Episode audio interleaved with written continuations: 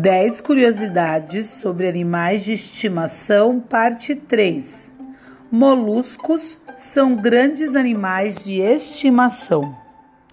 Aquaristas percebem muito rapidamente que há uma abundância de peixes no mar, mas pode ficar muito chato olhar para um aquário.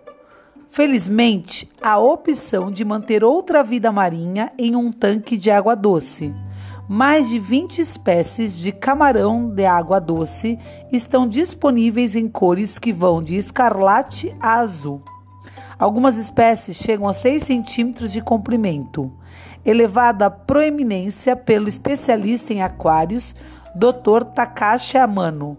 O camarão limpa como bragre e remove algas de plantas.